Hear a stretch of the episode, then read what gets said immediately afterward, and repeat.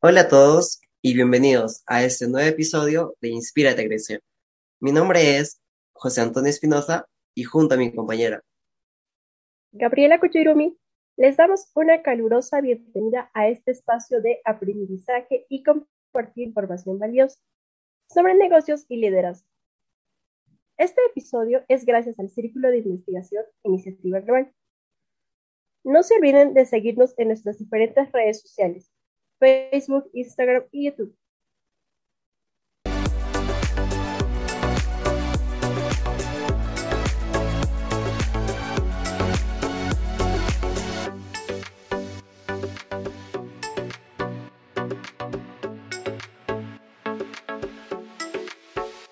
como invitada especial a la empresaria, conferencista, consultora y profesora de escuelas de negocio. Además de ello, también es escritora de siete libros y ha publicado más de 700 artículos. Asimismo, ha escrito 23 prólogos y ha hecho más de 800 entrevistas en medios en el mercado hispano. Mucho gusto, Pilar Jerico. Encantada, un placer. Ha sido reconocida como una de las dos mujeres líderes en España en la categoría de pensadoras y expertas, por ser pionera en aportar claves en el desarrollo del talento, el liderazgo, la transformación y la superación del miedo en las empresas. Y asimismo es presidenta de la consultora BAF, compañía que fundó. La empresa tiene un amplio reconocimiento internacional en procesos de transformación, liderazgo, talento femenino y mentor. Asimismo ha dirigido proyectos en más de 300 compañías, en Europa y en Latinoamérica han pasado por sus talleres de liderazgo y en conferencias más de 130 mil personas en España y en Latinoamérica. Y de hecho, José Antonio, eso no es todo. He dejado bastantes cosas atrás nada más para resumir. Pilar, es un placer tenerla como invitada y quisiéramos saber cómo es que hace tantas cosas y cómo describiría su trabajo. Eh, bueno, muchas gracias, lo primero de todo, un placer estar, estar con, con todos ustedes. Eh, siempre he sido una apasionada de mi trabajo, entonces para mí no he considerado eh, trabajarlo, eh, trabajo, he considerado que era parte de, lo que a mí me gustaba hacer, escribir, acompañar a las empresas, aprender. No, no hago mucho, pero porque me gusta mucho, no, no lo considero, como digo, no considero que sea trabajo, ¿no? Efectivamente, cuando uno disfruta el trabajo no lo considera como trabajo, son unas actividades más ¿Y sobre qué hablaremos en esta oportunidad, José Antonio? Bueno, Gaby, te comento que en esta oportunidad tocaremos el tema de cambia tu mentalidad para una vida exitosa. Pilar nos dará algunos consejos respecto a este tema y chicos, tomen apuntes. Excelente. Bien, primero quisiéramos saber un poco más de su historia. ¿Cómo es que usted se fue formando de esta manera? ¿Tuvo tal vez alguna influencia en particular? ¿no? Mencionar tal vez una experiencia personal o profesional que usted considere la más importante o resaltante. Bueno, eh, yo empecé, estudié en la universidad, em, estudié en Madrid y tengo la suerte de trabajar mucho en, Latinoamérica, que siempre admiro profundamente muchas cosas de este continente maravilloso. Eh, estudié, en, España eh, la carrera y estudié Administración de Empresas y descubrí una asignatura que me enamoró, que fue la gestión de personas. Y desde ahí quise, empecé a investigar, a conocer y a profundizar en el tema y me di cuenta que quería seguir estudiando y conociendo más. Entonces ah, hice mi tesis doctoral y, en, y en paralelo pues estaba trabajando en, trabajaba en, consultoría, que la consultoría siempre es uno de los temas que más me, han, fascinado. Eh, publiqué mi primer libro gracias a mi tesis doctoral, eh, Gestión del Talento, hace ya 20 años, 21, camino ya, y era muy jovencita. y lo que me sorprendió fue que eh, bueno, me, invitaron a dar conferencias, trabajé en, Chile, en Argentina, en Perú también estuve trabajando, estuve trabajando en, Colombia, eh, México, bueno, muchos sitios. Y la verdad es que, bueno, uno se siente muy a gusto, ¿no? Cuando, cuando te crees que todo te va muy bien y tal, y de repente la vida te da un golpe y las cosas no te van tan bien. Yo eh, tuve una experiencia que es con, con 20 largos años, veintitantos años, me viví una, ruina familiar, un despido y, además viví una situación complicada, ¿no? que no, llegaba a poder pagar ni mi alquiler de piso donde yo vivía. Entonces, aquella época complicada y difícil que tuve, me, ayudó a, trabajar mucho en otras, empecé a reinventarme, empecé a hacer cosas diferentes y lo más importante me permitió conocer el miedo, ¿no? conocer el miedo de una manera diferente a la que yo lo había conocido. Años después, poco tiempo después, empecé a escribir un libro que fue No Miedo y este libro pues, fue lo que cambió gran parte de mi carrera profesional. ¿no? Eh, eh, fue un éxito se tradujo a, varios idiomas y fue bestseller durante mucho tiempo en, varios países. Y es curioso porque fue gracias a, algo que yo no hubiera deseado. ¿no? Y, y, es interesante porque cuando la vida te pone desafíos difíciles, más que caer en el por qué me pasa a mí o por qué me ocurre, vale la pena preguntarse qué es lo que tengo que aprender, porque ahí está el éxito de lo que nos espera luego en un futuro. Claro, sacar de, siempre de lo malo algo bueno y alguna enseñanza que eso nos puede brindar. Bueno, sabemos que como estudiantes siempre existe ese miedo a lo desconocido. Hay, una, hay esa resistencia al cambio, al salir de nuestra zona de confort.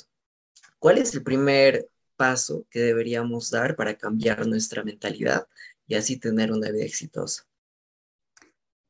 Lo primero de todo es entender que el miedo es natural.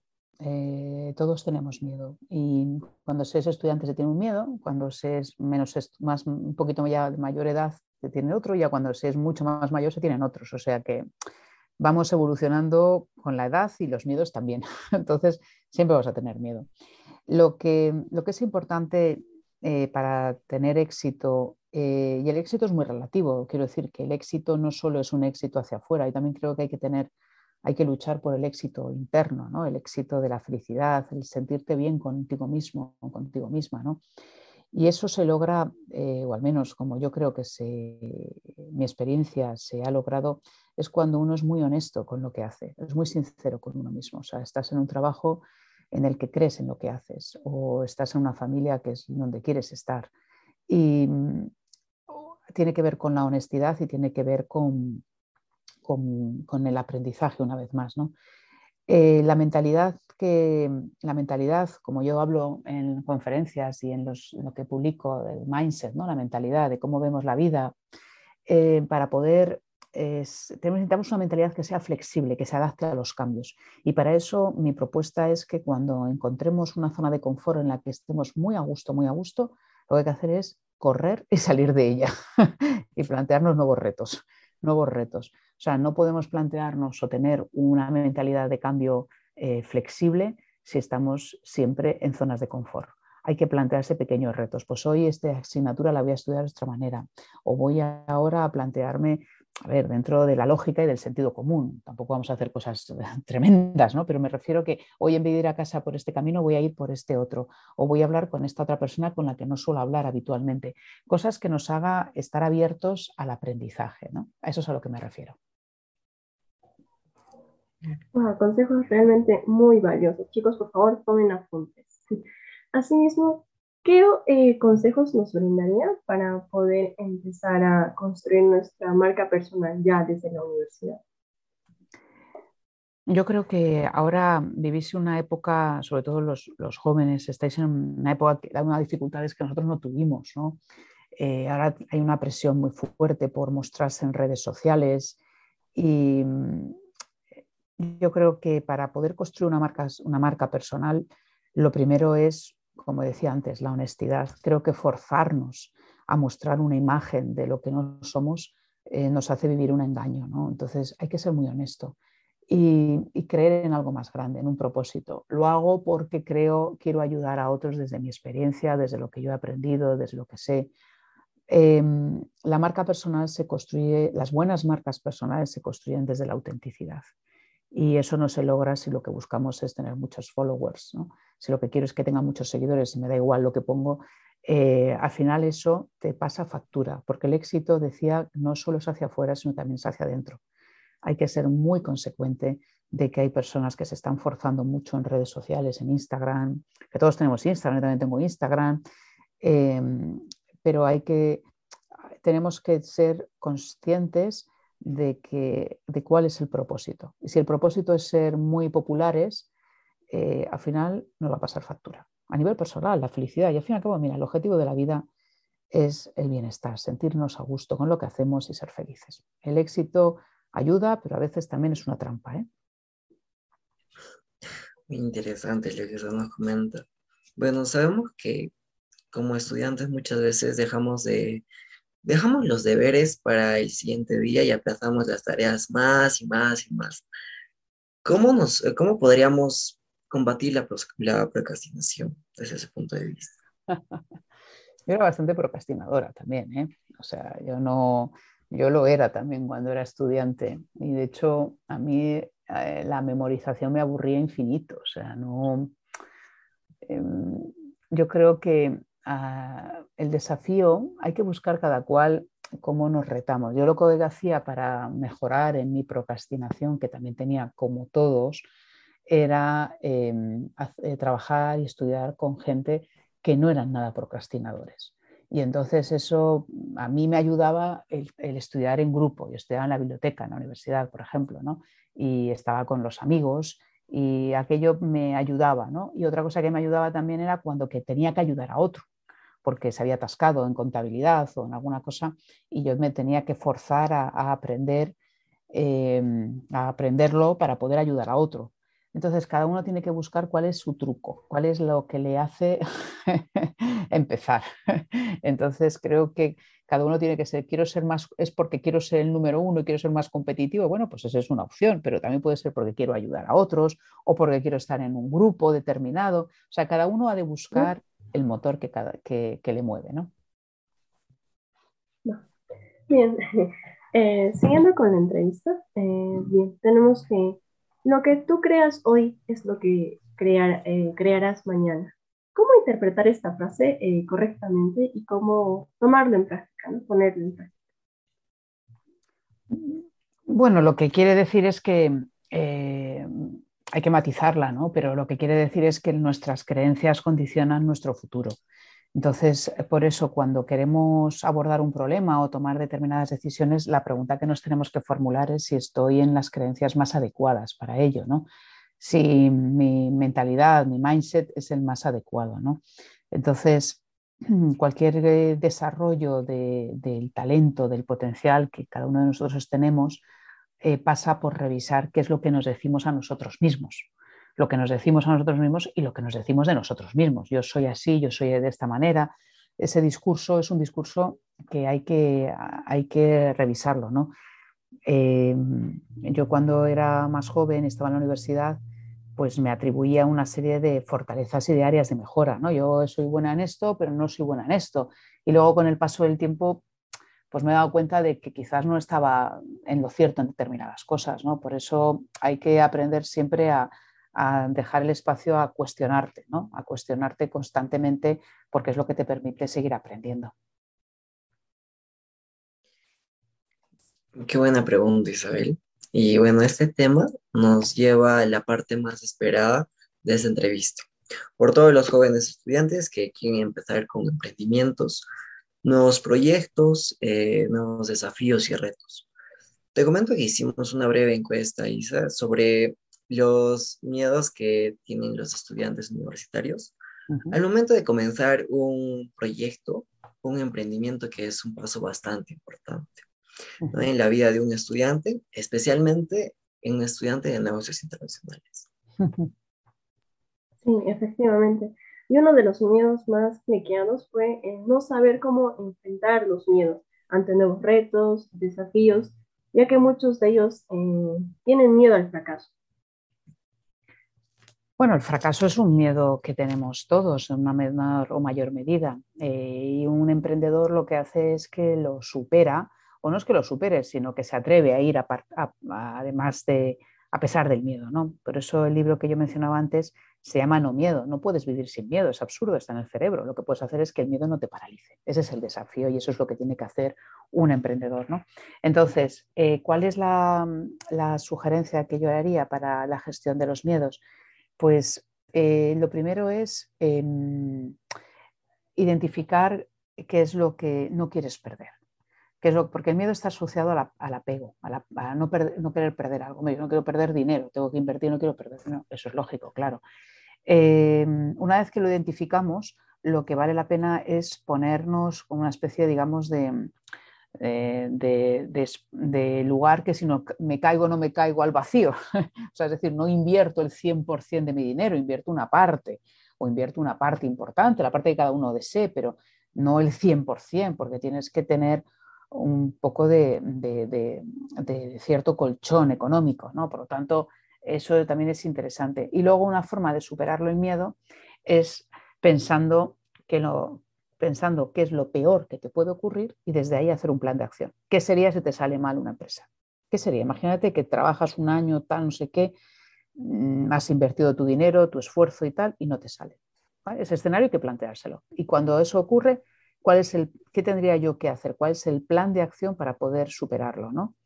Eh, y eso es lo que nos permite eh, controlar, controlar, gestionar mejor el miedo, ¿no? es decir, ponerte en las peores situaciones. Y por último, por supuestísimo, como he ido diciendo a lo largo de, la entrevista, creer en lo que uno hace, que es el propósito, y rodearse de personas que le ayuden y que le hagan eh, superar los miedos. Yo creo que estar con un equipo o con personas cerca que uno lo ha conseguido y es una inspiración en eso y otro lo ha conseguido en otro, nos ayuda a seguir aprendiendo y atrevernos.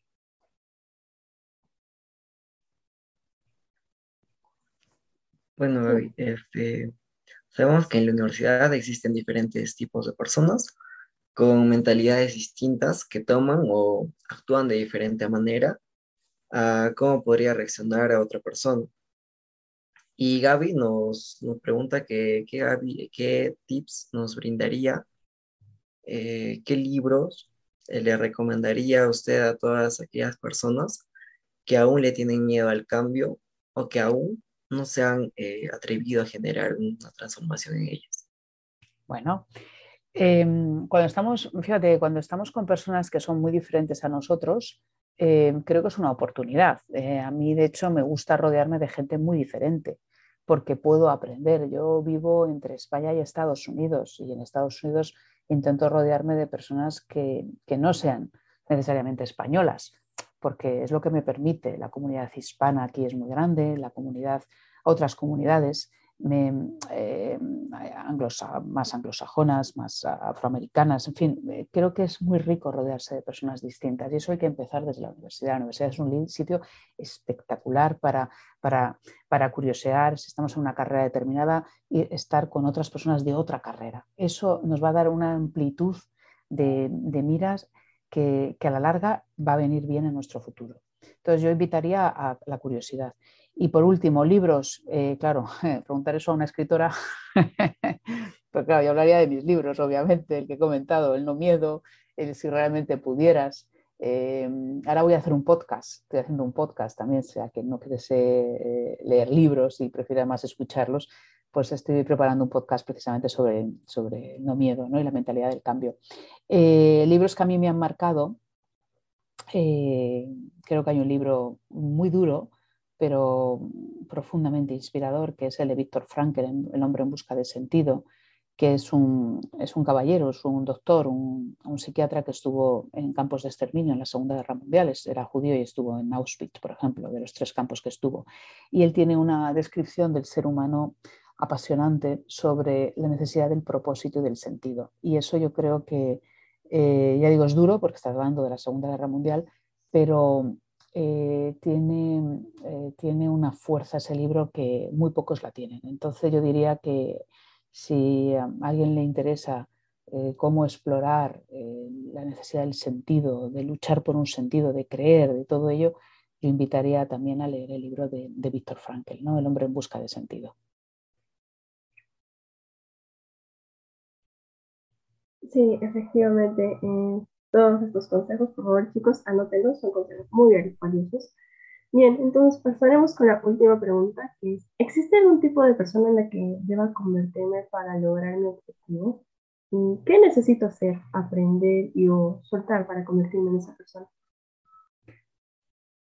Bueno, eh, dentro de nosotros somos muchas personas. somos una persona, pero dentro de nosotros hay muchos personajes, ¿no? Em, a veces somos personas muy entusiastas, otras no lo somos, a veces somos muy atrevidos, en otras no lo somos. Yo creo que lo interesante es identificar en cada momento a quién tienes que invitar dentro del espectro que todos tenemos dentro, ¿no? Em, por eso yo diría, si tengo que lanzarme un proyecto pues desarrollar mi versión, mi mejor versión. ¿Y cuál es mi mejor versión? Pues aquel que me ayuda a conseguir lo que deseo. ¿no? Entonces, por ejemplo, pues eh, ante las dificultades, pues el sentido del humor, la parte esa chistosa o simpática que seguro que todos tenemos, pues nos ayuda mucho. ¿no? O si tengo una dificultad en algo y no sé cómo abordarlo, pues despertar esa parte de humildad que también todos tenemos, ¿no? Y nos va a ir mejor que si despertamos el orgullo, que si nos ponemos victimistas, que si nos quejamos, que si nos enfadamos. Todos tenemos esas posibilidades. Lo interesante es ver en qué, eh, ante qué circunstancia a quién quieres despertar dentro de, esa riqueza que, que, todos llevamos dentro, ¿no? Sí. Muchas gracias por esta información muy valiosa para todos los estudiantes y emprendedores que nos están escuchando. Es un gusto tenerla en este programa.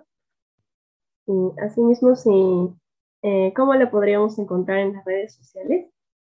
Pues muchísimas gracias, es un placer. muchas gracias por la iniciativa, por la invitación. Eh, Pilar Jericó, con J, y en redes sociales, pues eh, el mismo nombre, Pilar Jericó, en Instagram, en, LinkedIn o en LinkedIn, que decimos en España, y en, Twitter también. En TikTok tengo, pero no, todavía no he empezado realmente. Bueno, Pilar, eh, muchas gracias y gracias a todas las personas que nos están escuchando. No olviden de seguirnos en las redes sociales como Círculo de Investigación iniciativa global y estar al pendiente de nuestro próximo episodio de Inspírate a Crecer. Bueno, y si crees que esta información es valiosa para alguien que conoces, compártela y nos vemos en el siguiente programa. Un gusto, Pilar. Muchas gracias. Muchísimas gracias, muy amable. Felicidades por la iniciativa. Muchas gracias y gracias a todas las personas que nos han estado escuchando. No olviden seguirnos en las redes sociales como Círculo de Investigación Iniciativa Global y estar al pendiente de nuestro próximo episodio de Inspírate a Crecer. No olvides compartir el episodio del día de hoy y estar al pendiente de nuestro programa. Sintonízanos en nuestro siguiente episodio.